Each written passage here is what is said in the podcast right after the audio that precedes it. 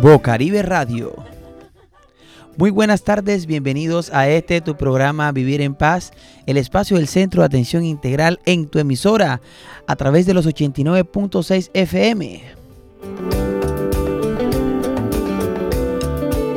Con el objetivo de generar espacios de educación al servicio de la comunidad en donde por medio de nuestros invitados especiales resolveremos dudas sobre interés común para toda la gente que nos escucha.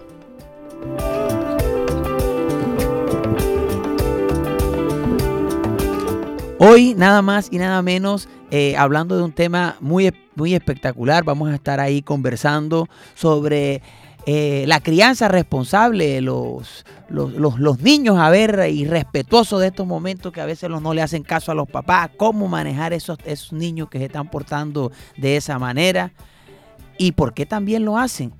Y antes de iniciar nuestro programa, pues saludamos a toda la mesa de trabajo que hace posible eh, que vivir en paz llegue a cada uno de sus hogares. Ojo, vaya llamando al vecino, oiga, mire vecino, usted que tiene a su hijo, que yo, veo que su hijo es tremendo, que soy irrespetuoso.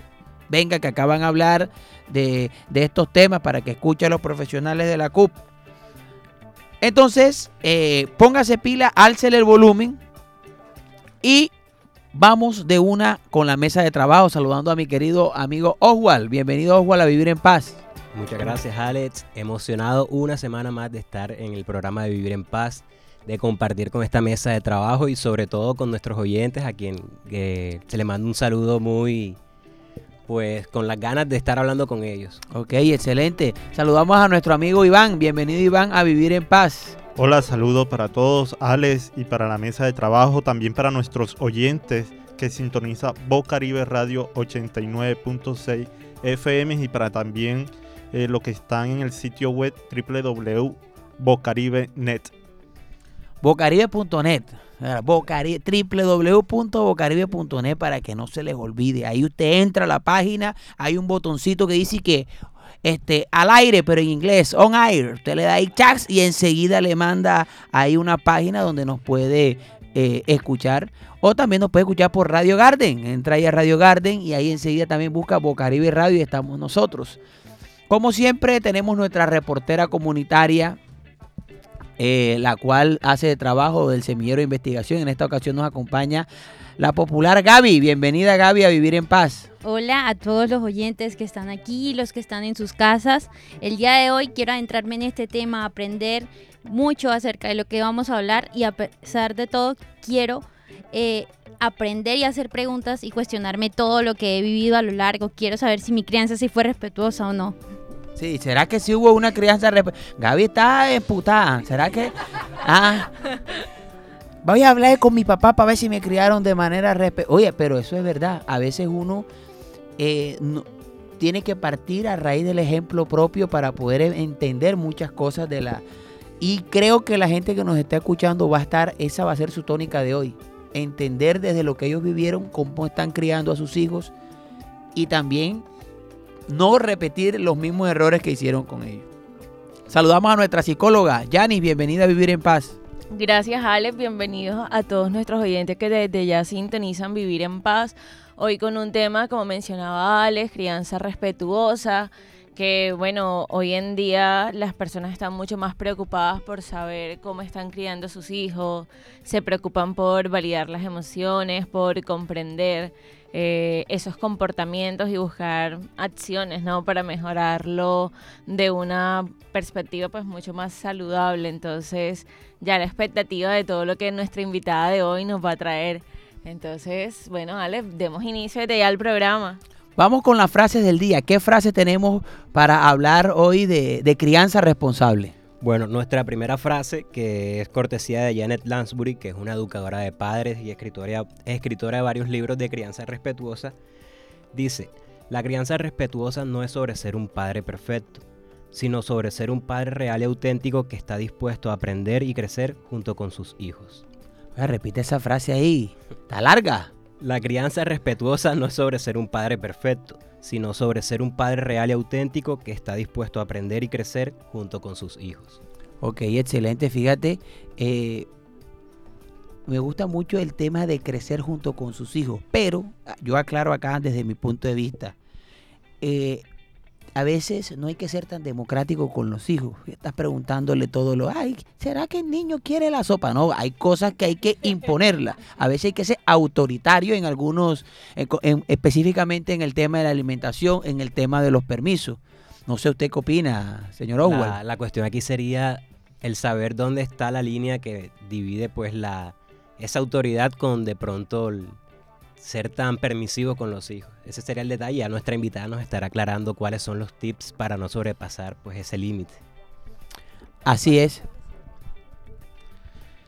La segunda es la conexión emocional con nuestros hijos es la base de una crianza saludable. Como, como repita ahí. La conexión emocional con nuestros hijos es la base de una crianza saludable. La conexión emocional con los hijos. Así es. Ok, muy bien. ¿Qué otra frase tenemos por ahí? El castigo no enseña. Un castigo forzado solo hace que un niño no sea atrapado en su diversión. Repite ahí eso, Gaby, por favor. El castigo no enseña. El castigo solo hace que un niño sea atrapado en su diversión. O sea, que usted está diciendo que si castigamos a los niños están, estamos cortándolo o algo así. No, no entiendo. Yo eh, creo que es la manera en la que castigamos a nuestros niños. Que no dejamos que exploren y aventuren. Pues considero yo. te- tenía una gran amiga psicóloga que decía, no utilices la palabra castigo, Alex. Utiliza la palabra disciplina. Hay que utilizar la palabra disciplina. En, sí, para los papás es, es castigo y eso hay que tenerlo muy en cuenta. Yo tengo una frase que dice así, somos lo que hicieron con nosotros. Somos lo que hicieron con nosotros para entender un poco que a veces venimos como de una compulsión a la repetición en términos más castizos, así como nos criaron nuestros papás, criamos a nuestros hijos y es que así criaron los abuelos a- a- a los papás de nosotros y los bisabuelos. O sea, es una cadena que no tiene fin en muchas ocasiones. Y por eso los papás dicen, yo le pego porque a mi buen palo que me dieron y yo estoy bien. Cuando están replicando unos patrones que son disfuncionales y que obviamente eh, le enseñas, ¿no? Que las cosas se resuelven o uno aprende por medio del golpe. Sí, pero fíjate tú que a veces entonces uno diría, porque si, y que no, que estos pelados que estamos en la generación de cristal, que no se les puede pegar, que no se les puede regañar, porque no sé, que se van a salir traumados, no sé qué, fíjate tú también. O sea, hay que, de- decía mi mamá, y yo no, y hoy estamos aquí hablando desde la comunidad, soy la voz de la comunidad, hay que ser mano dura con guantes de seda, porque ni muy, muy, ni tan, tan. Hay que tenerlo en cuenta. Es acá mi humilde opinión, no siendo experto, y ahorita la experta es. nos hablará. ¿Qué datos curiosos tenemos sobre la crianza responsable?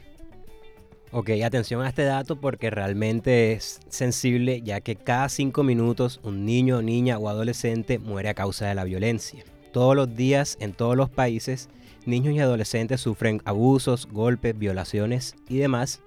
Y con frecuencia estos abusos vienen de personas al que el niño conoce y en quien confía. Frase también mientras pasamos al otro dato curioso. El lugar más peligroso para un niño, según medicina legal, es la casa donde vive. ¿Sabían que tienen mayor riesgo de padecer maltrato los varones recién nacidos prematuros y aquellos niños que presentan problemas con conductas incluida a la hiperactividad, trastornos psicológicos que comportan dificultades en el, en el procesamiento cognitivo, problemas de salud o alguna discapacidad física, intelectual o sensorial? O sea que los niños que están más jodidos son a los que más palos le dan, es lo que usted está tratando de decir. Así es, sí. O sea, cuando los niños es que a veces, mira, hay, hay algo, yo trabajo, a veces cuando trabajo, tengo rato que no trabajo temas de, crianza con, las madres comunitarias y me gustan esos espacios, porque uno ve que hay mucha madre joven.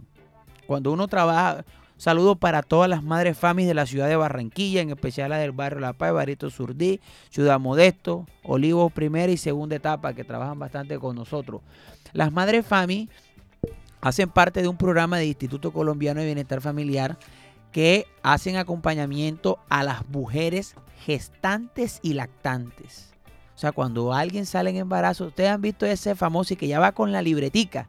Ese como un- ya va con ya va con la carpetica, con la libretica debajo del brazo y va para los talleres de las madres FAMI porque ICBF trabaja y hace ese acompañamiento con estas mujeres que quedaron en embarazo para que les da una, una alimentación, le dan un mercado con los nutrientes necesarios para que el, feto se desarrolle bien y todo eso.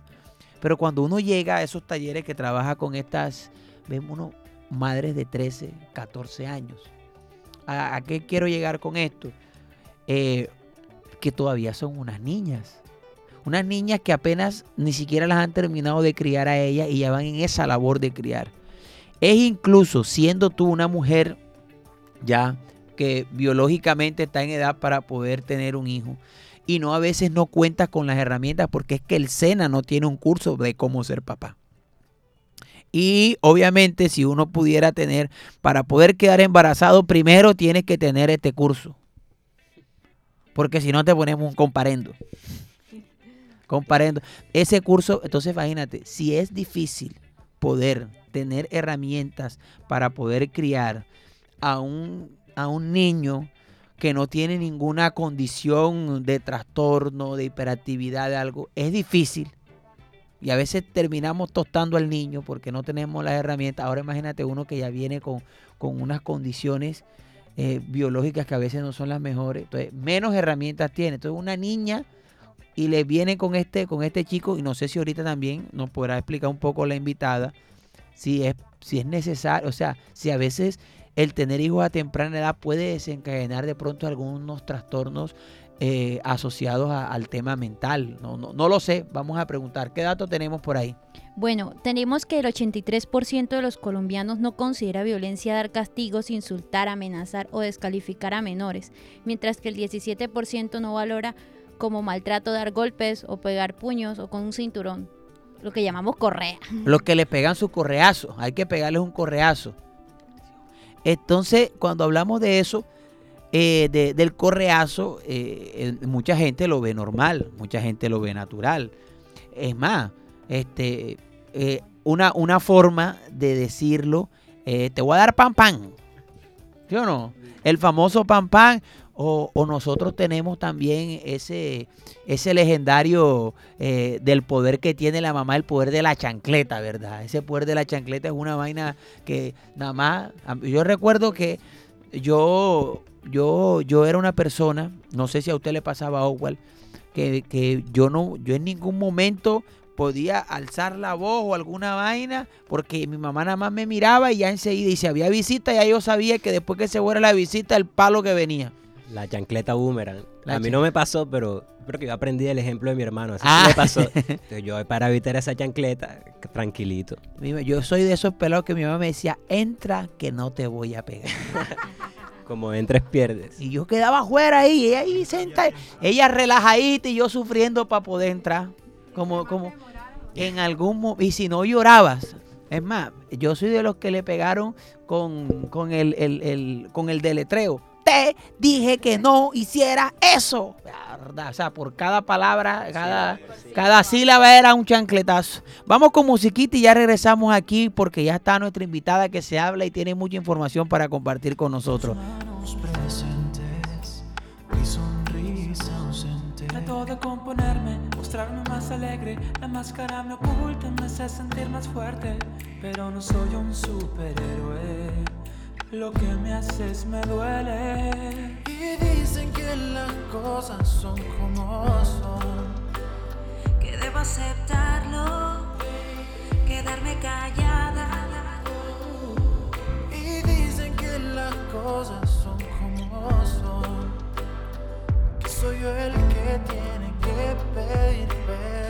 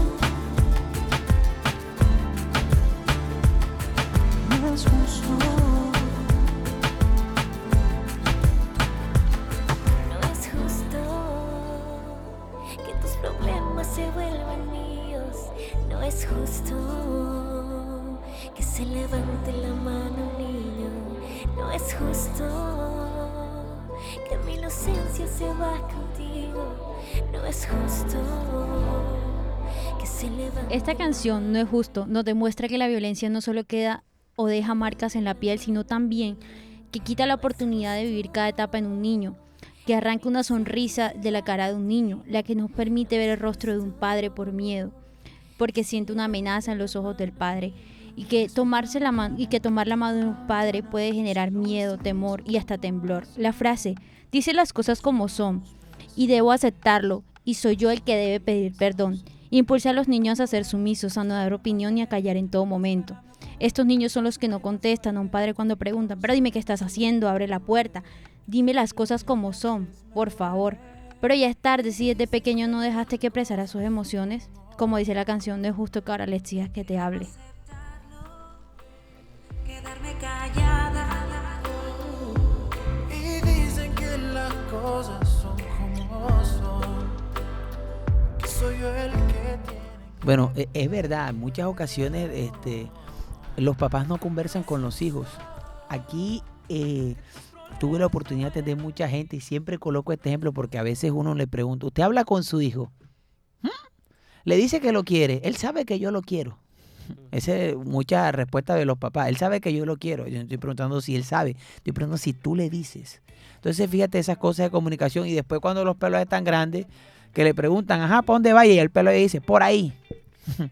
Estaba haciendo un mandado y los papás se molestan porque no le, no le describen. Una encuesta rápida antes de presentar a la invitada. ¿Les dieron palo y, o, o- le tuvieron miedo en algún momento a sus papás, Gaby?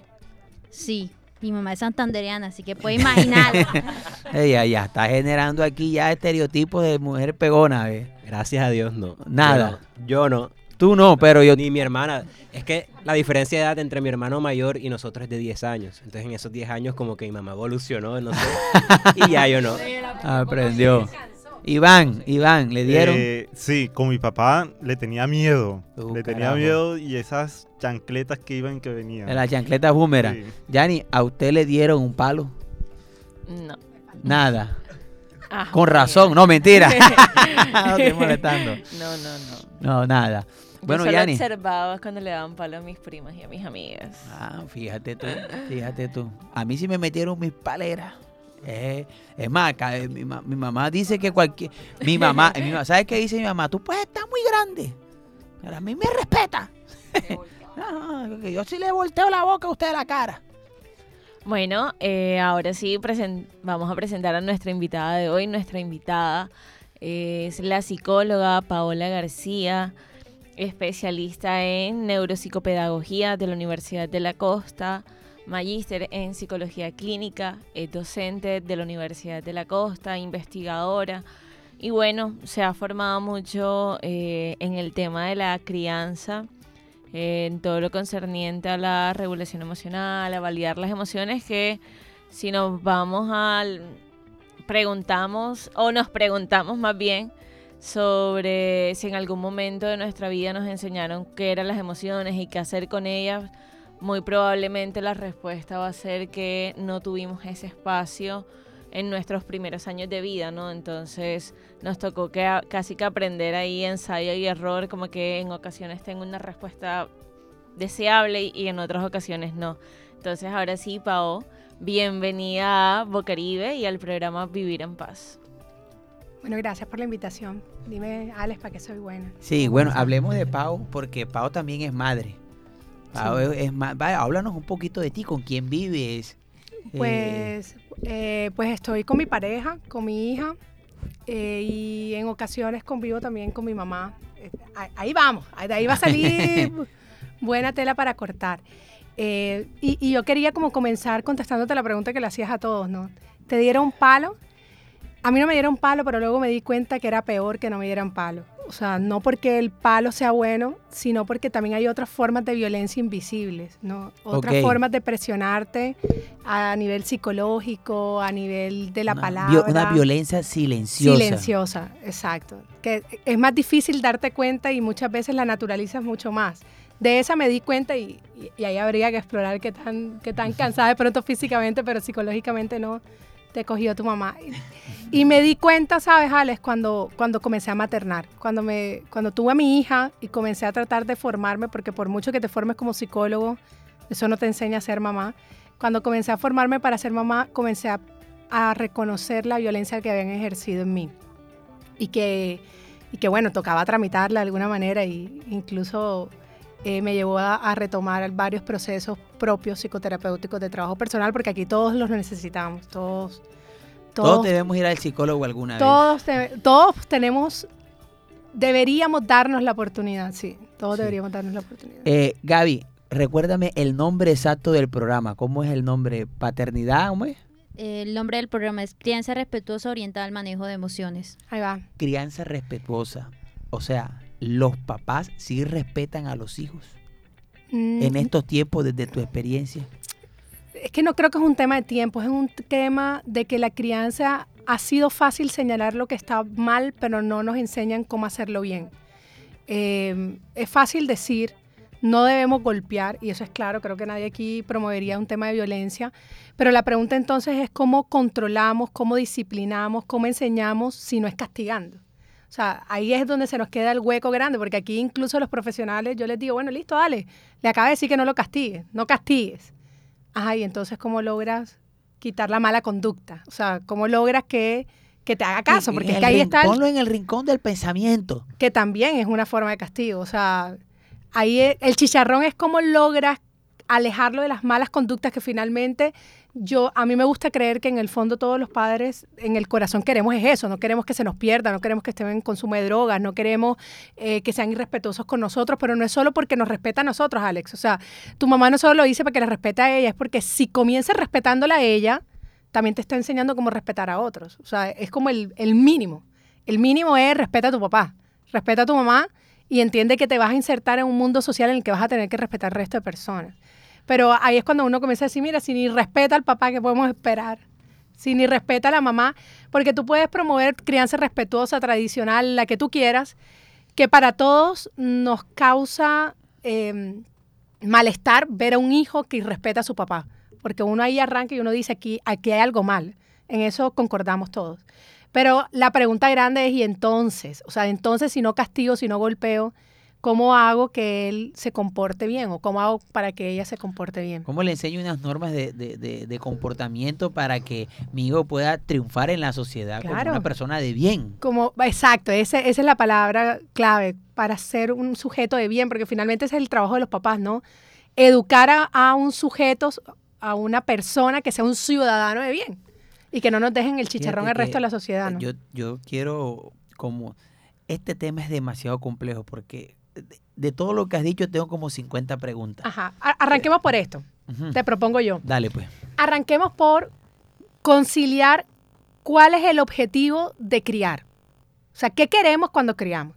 ¿Qué queremos? ¿Qué queremos cuando criamos? Sí, como llegar a formar un ser eh, integral, un respetuoso, Ajá. que pueda salir adelante. Y que no- eso, ¿qué queremos hacer? O sea, ese es como el propósito último, así utópico. Pero ¿qué queremos? O sea, cuando yo te digo, corrige a tu hijo, ¿qué quieres lograr con la corrección? Sí, que, se por- que se porte bien. ¿Qué es portarse bien, Alex? Portarse bien sería alguien que cumple las, ner- las normas, que no le falta el respeto a sus amiguitos, que de pronto eh, cumple con ciertas tareas de la casa, eh, tiende la cama, recoge sus juguetes, Ujú. no le pega a sus compañeros, cositas así como que no muerde al hermano, no trata mal a los animales. Ajá. Eso pensaría eh, dentro de lo que socialmente es, y es- eso lo se piensas conoce. ¿Cómo hace el niño para adivinar en tu cabeza que es para ti portarse bien? O sea, ahí arrancamos, o sea, ahí arranca todo. Lo primero es que la instrucción, la instrucción no es clara. O sea, la instrucción es pórtate bien, pórtate bien, ¿qué? O sea, ¿qué es lo que debo hacer para cumplir tu expectativa de pórtate bien? ¿Va? Pero fíjate que cuando nosotros pensamos en criar, Alex, la mayoría nos vamos por las malas conductas. Queremos que, queremos que se porte de una forma, pero cuando nosotros damos una instrucción de crianza, nos referimos a lo que no debe hacer y no le decimos qué es lo que debe hacer. Y ahí vamos con un tema técnico, ¿no?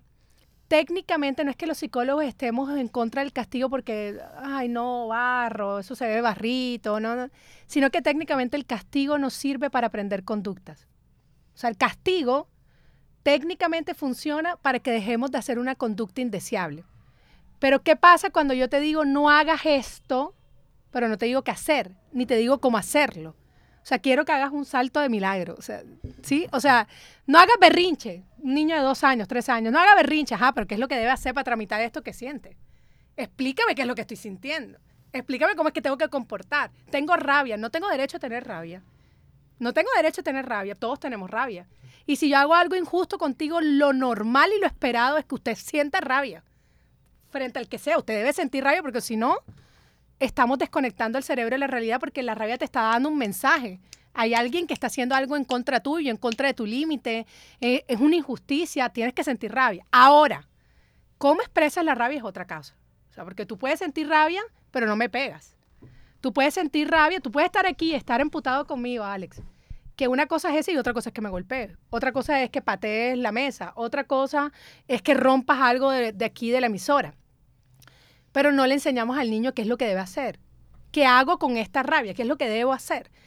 Entonces, al tener que enseñar qué es lo que debo hacer, ahí cambia todo. Ahí es cuando nos comenzamos a adentrar a la crianza respetuosa, porque la pregunta que nos estaríamos haciendo es, ¿cómo le enseño? Y de hecho, hoy hablaba con varios compañeros de diferentes ciencias y le decía, eh, finalmente, finalmente criar es, vivir, es todo lo que hacemos en la vida, es enseñar, es enseñar. eh, cuando nosotros estamos en un aula de clase allá en la universidad, es, es enseñar un concepto, es enseñar a vivir, solo que aquí lo que se enseñan son habilidades para vivir, habilidades para la vida, habilidades para, para, para estar en un, en un grupo social, que es lo que tú decías.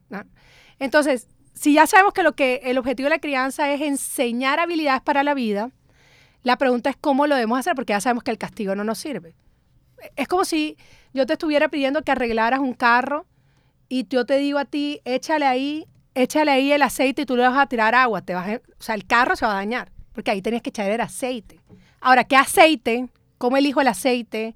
El ¿Cuál es aceite para ese carro. para ese carro con esas características, porque eso es lo otro. Eso es lo otro. Y es, sí. no todos sentimos las emociones iguales y no todos necesitamos las mismas cosas para expresar y tramitar nuestras emociones.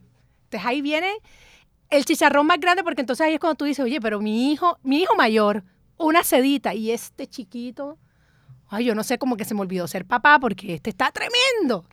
Y es que lo que necesitaba tu hijo mayor no es lo que necesitaba el pequeño, porque él viene con necesidades emocionales diferentes. Sí. ¿Vale? Entonces lo primero es crianza respetuosa. Cuando hablamos de respetuosa es porque entendemos que el otro es un ser que necesita que le enseñemos a comprenderse. Eso es lo primero. Entonces lo primero de la crianza respetuosa es expliquémosle, que- o sea, algo tan sencillo, descríbele qué es lo que estás sintiendo. Y aquí quiero ser bien tajante. Ser respetuoso no es ser permisivo. No es ser mojigato. No es ser, no es, no es dejar que te pasen por encima. Porque es que es tu deber de papá enseñarle los límites al niño. Cuando tú ves a un niño en la calle que no entiende los límites, tú lo primero que te refieres es, ay, los papás de él qué. Porque como sociedad estamos esperando que tú le enseñes los límites. Eso es claro. Oye, eso se ve mucho, por ejemplo, en las fiestas de cumpleaños. Yo fui animador de fiestas infantiles un poco años. Ujú. Y yo había- también, yo también. Y tú veías a los niños, tú veías a los niños, por ejemplo, unos quietecitos, otros por acá, y estaba el otro por allá. Reventando todo el Y cumpleaños. ese era, y la mamá más fresca era esa. Y yo, yo- yo decía, "¿Y la mamá de este destructor. Yo decía así, yo lo boleteaba de frente. Y la mamá que decía, él es así. La mamá estaba feliz que él estuviera en una fiesta porque ella sentía que se quitaba ese peso Ajá. de ese terremoto. Pero es que, y, y puede que no sea un niño irrespetuoso, sino un niño con mucha energía. Ahora, la, yo quiero preguntarte algo, Pau. Eh, los papás, hablando de crianza respetuosa, eh, y tú decías que respetuoso no es que sea mojigato, pero, o sea, ¿de dónde los papás a- deben aprender a ser respetuosos? O sea, ¿por qué los papás tienen que ser respetuosos? No lo digo en el sentido, sea, es lógico, Sí. Pero ¿Qué es lo que tienen que respetar? Creo que es tu pero pregunta. no, o sea, ¿cómo obligas a un papá a que sea respetuoso con su hijo cuando nadie fue respetuoso con él? Claro. O sea, ahí yo me refiero y de pronto voy a, a de pronto un poquitico atrás de que les exigimos muchas cosas a los papás cuando no les no se les ha brindado las herramientas y sobre todo, yo, yo dije mi frase al, al inicio del programa, somos lo que hicieron con nosotros. Si en algún momento esa fue la forma como me enseñaron a mí que se debe criar un hijo, pues esa es la que yo estoy haciendo. A veces atina, a veces no atina, y más cuando tienen varios hijos. Hay mamás que de pronto el primer hijo tú lo ves, pero cuando tienen cuatro o cinco, los hermanos son los que terminan criando a los otros hijos. O sea, es una cuestión aquí súper compleja. Un tema de ser papá no es de dos más dos es igual a cuatro. Eh, yo, yo te quiero preguntar aquí, si ya yo fui un papá, si en estos momentos soy cami- voy camino a ser padre, digamos, pongamos un ejemplo. Y, y cómo yo identifico que no estoy siendo irrespetuoso con mi hijo, porque es que yo tengo un modelo y para mí ese estuvo bien, porque yo me siento bien. Ninguna persona a veces reconoce, uno dice, yo soy como loco, ¿verdad? Pero nadie dice, yo tengo un problema de salud mental asociado a la crianza de mis padres. Pocas personas van a decir eso. Entonces, ¿cómo una persona puede identificar que es un papá irrespetuoso? Bueno, lo primero es, eh, yo creo que es- es una conexión como desde la empatía, ¿sabes, Alex? Y tú lo ves en tus relaciones de la hora, Alex, de la hora. Ahora cuando tú estás con tu pareja y tú sientes ese dolor porque la persona te invalida, porque pareciera que lo que tú dices no importa, porque eh, ey, tú no le puedes decir nada porque todo es la gritería, porque eh, si tú le dices algo, entonces te da la ley de hielo, ya no te ignoramos todo el tiempo. solo importa lo, lo, lo, lo del Solo otro y importa no- lo del otro y tú te sientes mal, desde ahí de la empatía entiende que eso mismo pasa con tu hijo. Entonces, lo primero es eso. Lo que yo estoy haciendo es justo lo que hace mi pareja, que no me gusta que me hagan. O sea, eso que estoy haciendo es justo. Mira, yo, yo le decía, hablaba hace poco con los estudiantes y le decía, el tema, y, fue una de las frases que dijeron ustedes, el tema no es, el tema no es hacerlo, hacerlo, no es, no es- no es- no es ser perfecto. El tema es cuánto de nosotros hubiésemos deseado que nuestro papá aceptara que la embarró. Sea, un papá que te dijera, hombre, llegué rabioso del trabajo, yo tenía rabia, era con el jefe, y te pegué, fue a ti. Sí. Mijo, Canalizó su ira ahí. mi hijo, te portaste mal, pero yo no debía haberte golpeado porque tenía rabia era con mi jefe. Eso es reparador y no le quita autoridad. Es reconocer, hombre, es más, es enseñarle a tu hijo que varias veces va a estar rabioso con el jefe y que tiene que estar alerta de no embarrarla con alguien más, con su pareja, con su hermano, porque es lo mismo que tú le estás reclamando a tu pareja. Tu pareja llegara embolado y te lleva por delante a Alex y te grita y tú le decís, ven acá, o sea, No, y los respira papás tres. muchas veces reconocen esos errores, pero 20 años después. Claro, porque ¿por qué no lo dicen enseguida, Alex? Porque sienten que deben guardar una imagen de, de papá perfecto porque pareciera que eso es lo que nos da autoridad y no es cierto. Lo que te da tu autoridad nadie te lo quita y es la experiencia. Lo que te da la autoridad es que ese niño te necesita para sobrevivir. y él biológicamente está preparado para entender que te necesita para sobrevivir, porque nosotros no somos como otros animales que nos paren y cada quien va Por y ya sobreviven y tal. No, Nosotros nosotros necesitamos las personas para vivir. Entonces ya él biológicamente está preparado para mantener y retenerte como una figura de cuidado. Tú estás ganado. El Pa- papá, Pasa algo, Pau. Pasa algo que ahí también enseguida el papá está dando un ejemplo de soberbia, de orgullo, y que de pronto el niño al inicio no lo entiende, pero ya en la medida que va creciendo va diciendo, eche, mi papá se equivoca, Ajá. y nunca reconoce que se equivoca, y que está formando una persona que también se va a equivocar y que no va a reconocer que se equivoca. Y es cuando tú escuchas a los papás diciendo, oye, pero, pero te estoy cogiendo con el jarrón tirado en el suelo y estás diciendo que no. Ahí es donde Es entra, ahí es donde entra la frase. Tú lo que eres un malcriado, pero tú me criaste. Tal cual. Tal cual. Mira, entonces, ¿sabes qué pasa con el tema de la violencia? Que la violencia genera más tolerancia a la violencia. Y luego tú te preguntas por qué tu hija deja que su pareja la maltrate. Y luego tú te preguntas por qué tu hijo es tan pendejo que los amigos del colegio lo Se- están se apachugando y él está ahí. Y yo, ¿pero quién le enseñó la tolerancia a la violencia? Vamos con mito, Pau. Tenemos una sesión que se llama Los mitos de la calle. Vamos a leerte un par de mitos y tú nos vas a decir desde tu experiencia si son mitos o son realidad y el por qué. Entonces vamos con los mitos de la calle. Los mitos de la calle.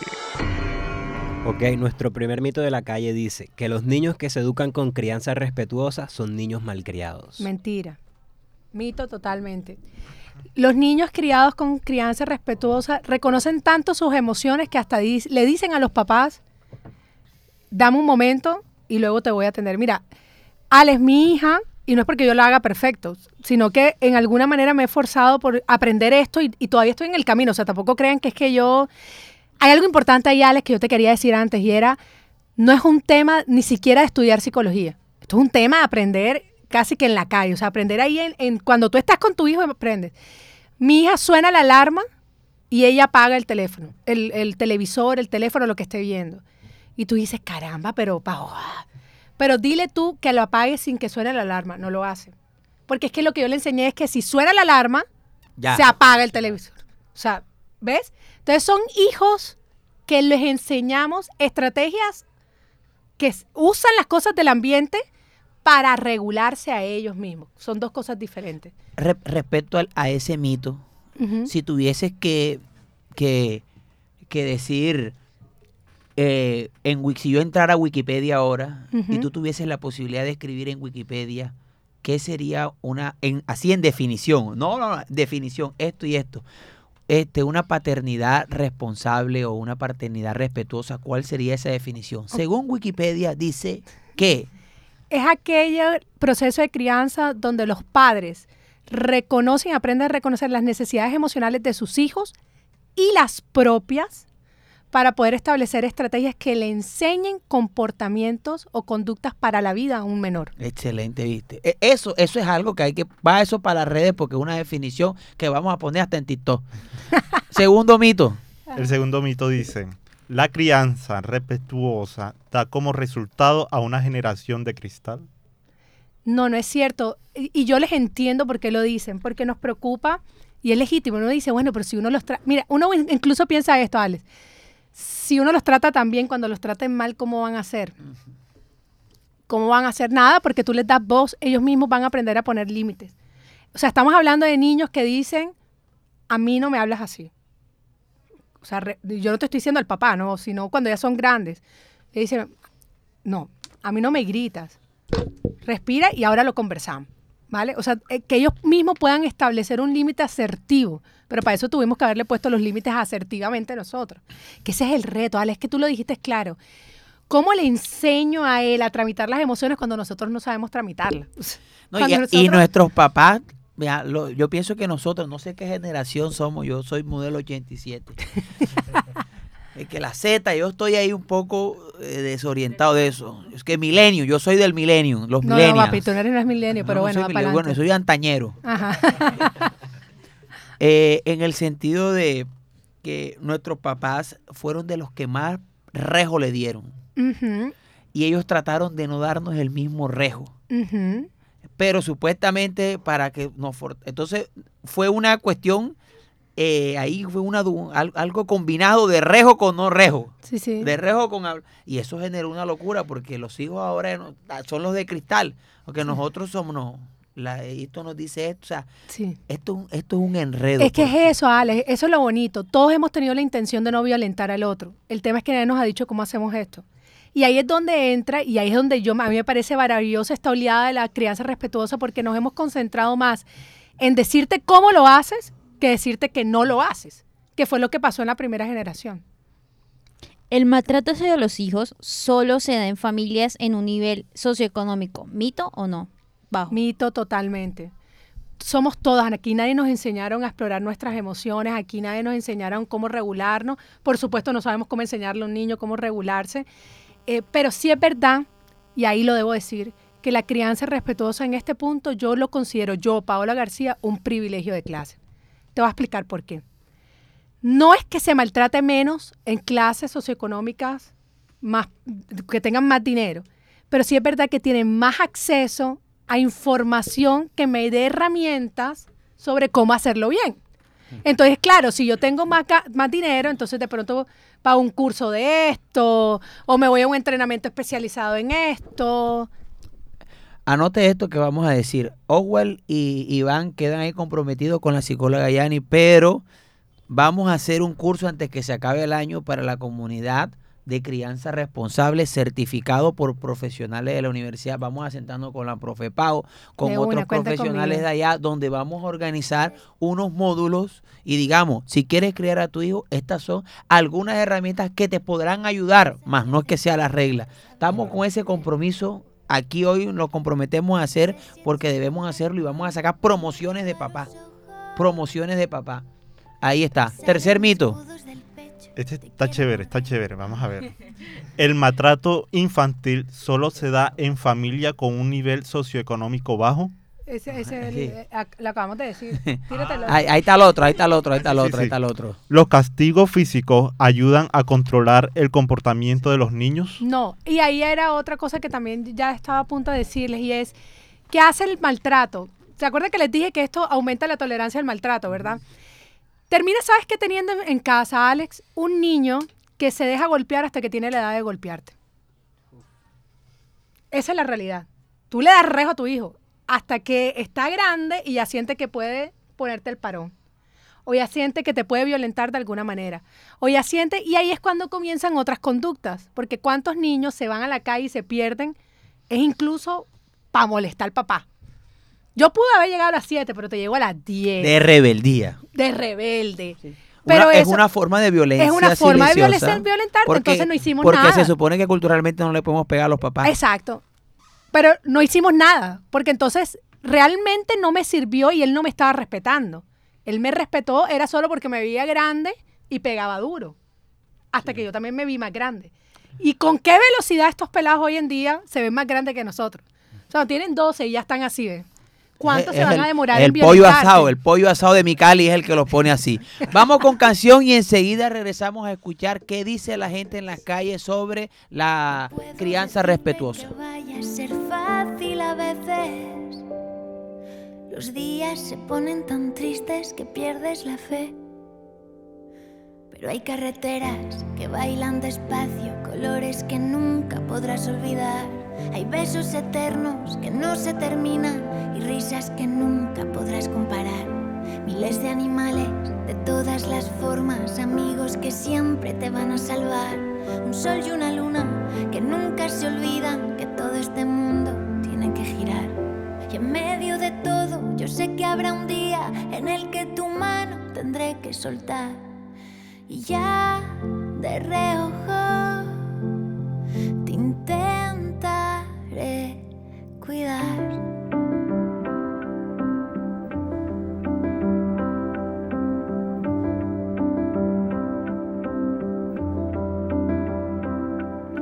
sé si he hecho bien en traerte a este mundo de locos. Ya quiero matar al primero que te haga llorar. No sé si he hecho bien, pero cuando te miro a los ojos, grande, yo puedo volar. No sé si decirte que no va a ser fácil a veces. Hay tantos idiotas que ponen el mundo al revés. Pero hay carreteras que bailan despacio, colores que nunca podrás olvidar. Hay besos eternos que no se terminan y risas que nunca podrás comparar. Miles de animales de todas las formas que siempre te van a salvar. Un sol y una luna que nunca se olvidan que todo este mundo tiene que girar. Y en medio de todo, yo sé que habrá un día en el que tu mano tendré que soltar. Ya de reojo te intentaré cuidar y espero que al final merezca la pena. Nos demuestra que los niños son frágiles y solo están en un viaje donde los padres son los únicos que pueden ayudarlos a pilotear, donde su objetivo es enseñar, proteger y cuidar con amor. Además, nos confirma y nos abre las puertas a saber que las risas y los besos los debe brindar un padre, donde la frase yo quiero matar al primero que te haga llorar es irónica porque a veces son los mismos padres los primeros que hacen llorar a un niño. Los días se ponen tan tristes que pierdes la fe. Pero hay carreteras que bailan despacio, colores que nunca podrás Fíjate, eh, eso de que los papás a veces son los primeros que hacen llorar al niño, yo, yo muchas veces siempre hago una metáfora con los papás y yo les digo a, a ellos, imagínate que tú estás enamorado de una persona súper, súper linda, divina, que te encanta y te invita a salir. Y te dice, el viernes me voy a ver contigo, te lo digo el lunes. Viernes paso por ti a las 7. Tú desde el lunes le dices a tu amiga, ay, voy a salir con ese hombre que me encanta, que no sé qué. Vas pensando qué blusa te vas a poner, estás pensando eh, el, el cabello que te lo... O sea, vas pensando todo eso y se lo vas La diciendo. ilusión, la ilusión. Y el día que llega el viernes, la persona no llega. Y si llega, dice, no, no vamos a salir porque estoy cansado. ¿Tú cómo te sientes mal? Y después dice, no, pero mañana sábado salimos y el sábado tampoco sale. Después el domingo vamos a play y tampoco fuiste. Fueron tres días de decepción donde estuviste súper triste. ¿Cómo te sentirías tú? Ahora yo les digo, y eso siempre se lo digo a los papás, ¿cuántas veces le dices a tu hijo que lo vas a llevar a un lado? ¿Cuántas, ¿Cuántas veces se ilusiona él esa semana esperando? Y los niños más, Mapi, vamos a ir para tal día. Y tú, sí, sí, sí, sí, sí. Pero le dices, sí, sí, sí, sí, es para quitártelo de encima. Pero ¿cuántas veces los padres decepcionan a los hijos? En un día solamente. En la tarde vemos muñequitos. No ven ni siquiera los muñequitos. Y eso le va quedando a él aquí. Cerebro de los niños es diferente al de los papás. Preguntamos en la calle a la gente. ¿Qué pregunta le hicimos a la gente en la calle, estimada Gaby? Le preguntamos qué piensan acerca de la crianza respetuosa. Ok, vamos a ver con esta sesión que se llama ¿Qué dice la gente? Ey, lo que dice la gente. Oye, lo que dice la gente. Lo que dice la gente. Sí, lo que dice la gente. Escucha lo que dice la gente. En vivir en paz, lo que dice la gente.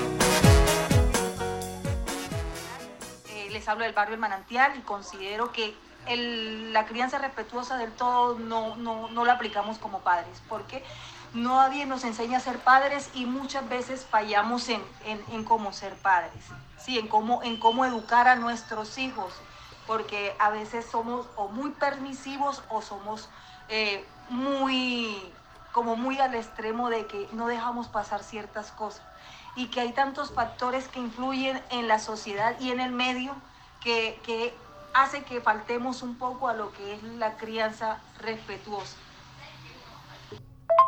Soy Isidora Tobar, vivo en el barrio Manantial, tengo 64 años.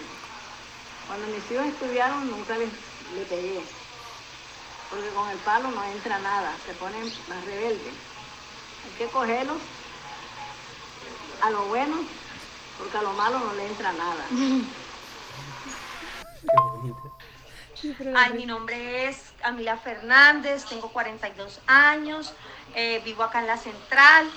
Eh, para mí la crianza respetuosa eh, no existe del todo, porque de vez en cuando nosotros eh, maltratamos a los niños, a veces ya sea de una palabra. Pues en mi caso como, como madre, a veces he sentido que he fallado porque de pronto una palabra hiere más que incluso un mismo golpe, entonces no existe del todo la crianza respetuosa. Sin embargo, en la medida de las posibilidades, en lo que yo he ido aprendiendo con la crianza de mis hijos, es que los tiempos van cambiando.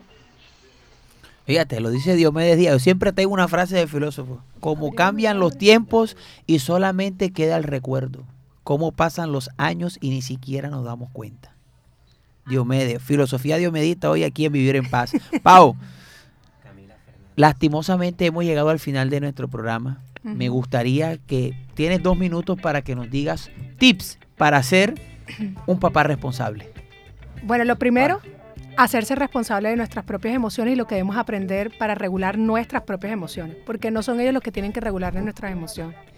Lo segundo, ser buen papá implica enseñar, ser la voz que les enseña a comprenderse, qué estoy sintiendo y qué debo hacer cuando me siento de esta manera.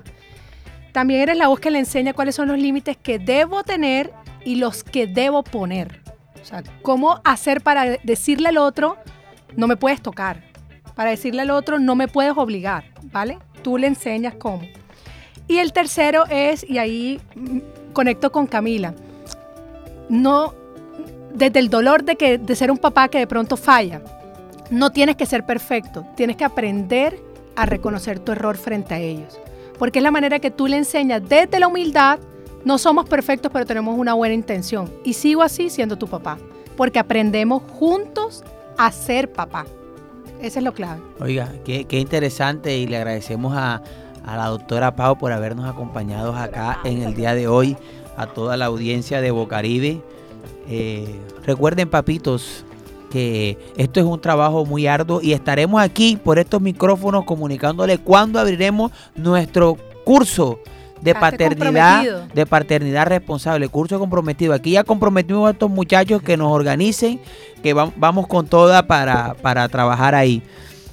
Eh, Laura va con su hijo del, del máster, enseguida va a ser una de nuestras, de nuestras primeras estudiantes que se va a graduar acá como mamá responsable. Bueno, mi gente, hasta aquí llegamos en esta ocasión. Le agradecemos a Pau. Pau, muchas gracias por habernos acompañado aquí. Eh, esperemos tenerte nuevamente. A- a toda la mesa de trabajo. Recordándole, como siempre, todos los jueves aquí estuvimos bajo la dirección de Walter Hernández en el máster de sonido La Hermosa Loud Frequency y toda la mesa de trabajo que nos acompaña en el día de hoy, Iván Oswald, Yanis, Gaby y quien les habla, Alex Vázquez. Nos vemos el próximo jueves en una emisión más de este tu programa, Vivir en Paz.